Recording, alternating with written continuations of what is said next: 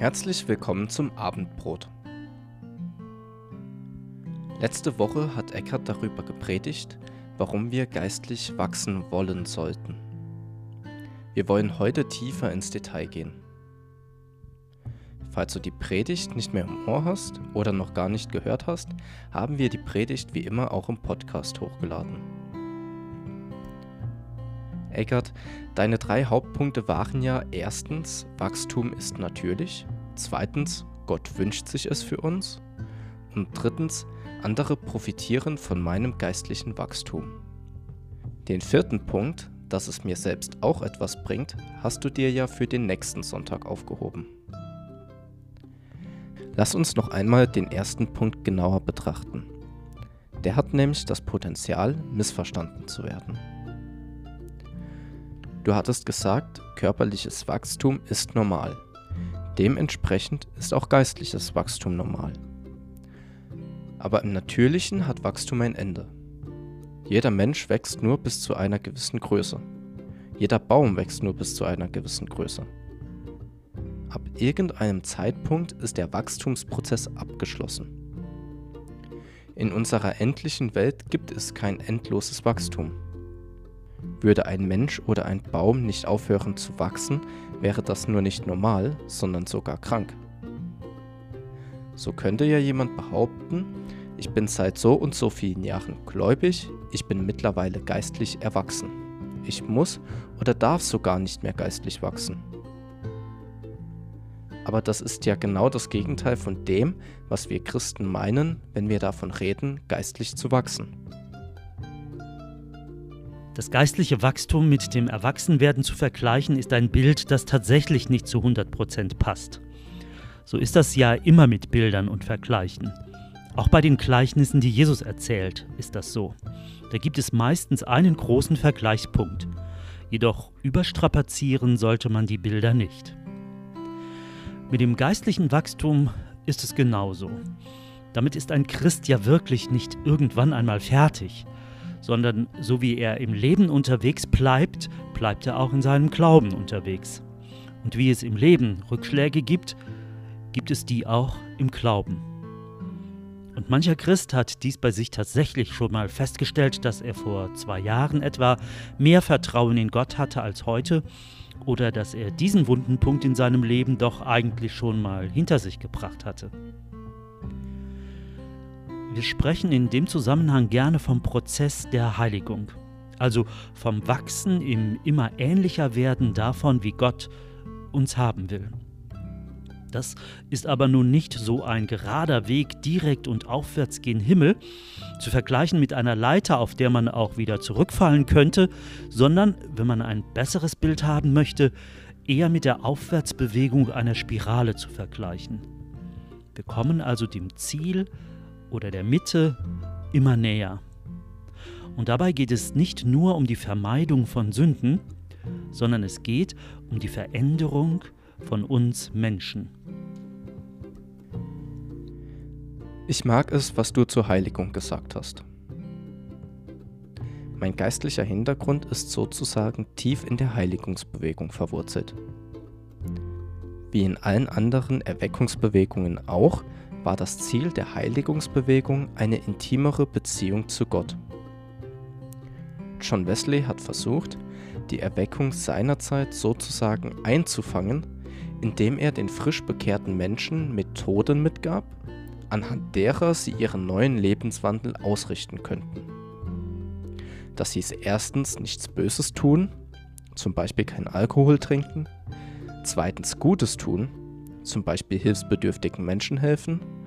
Und drittens geistliche Übungen wie zum Beispiel Beten. Leider vergessen wir Christen oft, dass diese drei Punkte eine Antwort auf das sind, was Gott an uns getan hat. Wenn ich beispielsweise ein neues Leben geschenkt bekommen habe, was mir Gott durch meine Bekehrung geschenkt hat, antworte ich damit, indem ich böse Dinge, die vorher für mich normal waren, jetzt nicht mehr tue. Oder indem ich anfange, bewusst etwas Gutes zu tun, was ich vorher nicht getan habe. Aber wenn ich der Meinung bin, ich kann meine Heiligung herbeiführen, indem ich eine Checkliste abarbeite, dann bewege ich mich auf den Pfaden der Gesetzlichkeit, nicht der Heiligung. Wir drücken Heiligung leider viel zu oft negativ aus. Dies, sel und jenes ist falsch und verboten. Aber wenn wir Heiligung positiv ausdrücken wollen, könnten wir sagen, es ist die Beziehung mit Gott.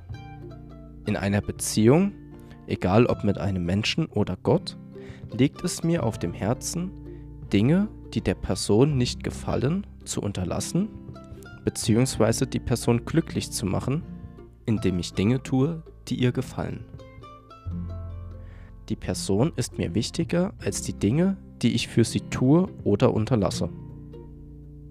Und je enger die Beziehung mit dieser Person wird, umso größer wird die Liste an Dingen, die ich tue oder eben nicht tue.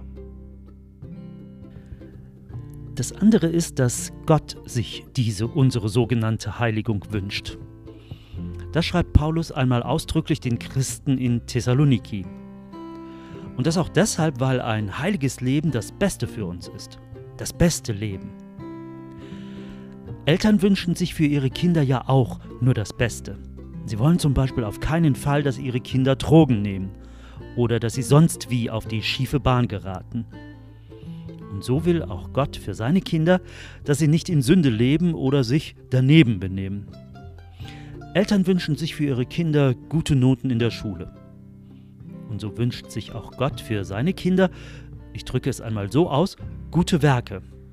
Also, dass sie nichts Verkehrtes machen, sondern das Gute tun, das, was Gott gefällt, dass sie eine Sache so machen, wie Gott sie auch machen würde. Und das passiert nun nicht von alleine.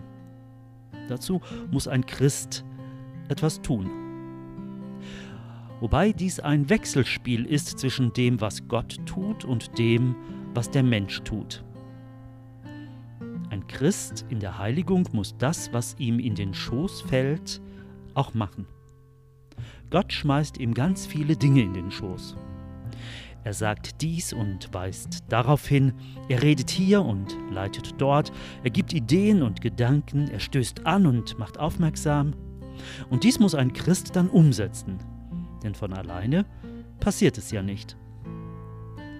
Ein Christ hält deshalb seinen Schoß Gott hin und sagt, mach ihn voll. Ein Christ hält deshalb sein Gesicht in die Sonne Gottes und lässt sich anstrahlen könnten dies als die passive und aktive Seite der Heiligung bezeichnen. Aktiv heißt, ich tue dies oder lasse jenes. Passiv bedeutet, ich lasse mich von Gott beeinflussen und prägen. Ich setze mich ihm aus, damit sein Licht mein Leben umflutet. Aktiv und passiv sind hier zwei Seiten einer Medaille. Da verhält es sich wieder wie mit dem Wachstum einer Pflanze. Ich kann zwar aktiv dafür sorgen, dass die Pflanze ordentlich eingepflanzt ist, Dünger und Wasser bekommt, aber das Wachstum der Pflanze kann ich nicht herbeiführen. Das geschieht passiv. Auf der anderen Seite muss ich wieder aktiv werden, wenn die Pflanze wächst, indem ich sie umtopfe oder vor Schnecken und Insekten schütze. Unser geistliches Wachstum oder auch Heiligung verhalten sich genauso. Ich kann mich zwar nur passiv von Gott verändern lassen, muss aber aktiv dafür sorgen, dass ich in Gottes Gegenwart komme. Was tust du aktiv, um deine Beziehung zu Gott zu fördern? Was tust du oder unterlässt du, um dich sozusagen von Gottes Gegenwart anstrahlen zu lassen? Typische Antworten sind zum Beispiel Bibellesen, Beten oder Gemeinschaft mit anderen Christen im Gottesdienst oder Hauskreis. Gibt es noch andere Dinge, mit denen du persönlich deine Beziehung zu Gott aktiv gestaltest? Wie machst du das zu Zeiten von Corona? Wenn du dir über diese Fragen Gedanken gemacht hast, darfst du uns gerne schreiben oder anrufen. Wir sind auf deine Ideen gespannt. Bis nächste Woche zum Abendbrot.